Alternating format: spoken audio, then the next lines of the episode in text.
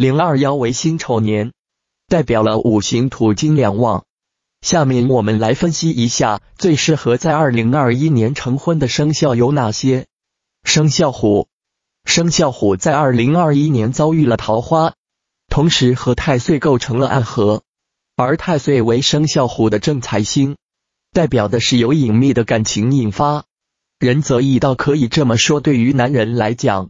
那就是妻子出现了；而女生的话，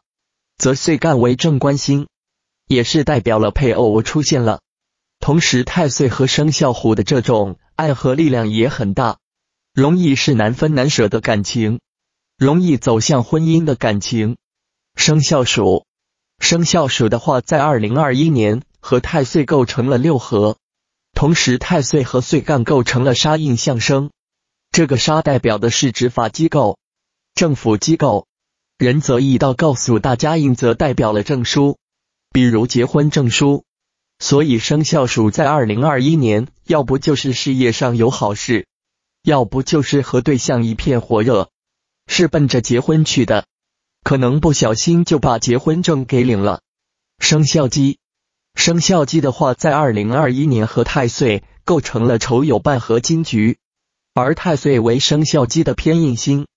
刚才仁泽一道提到，这个印代表的是资质证书。结婚证书等，而生肖鸡不小心就掉到证书里去了。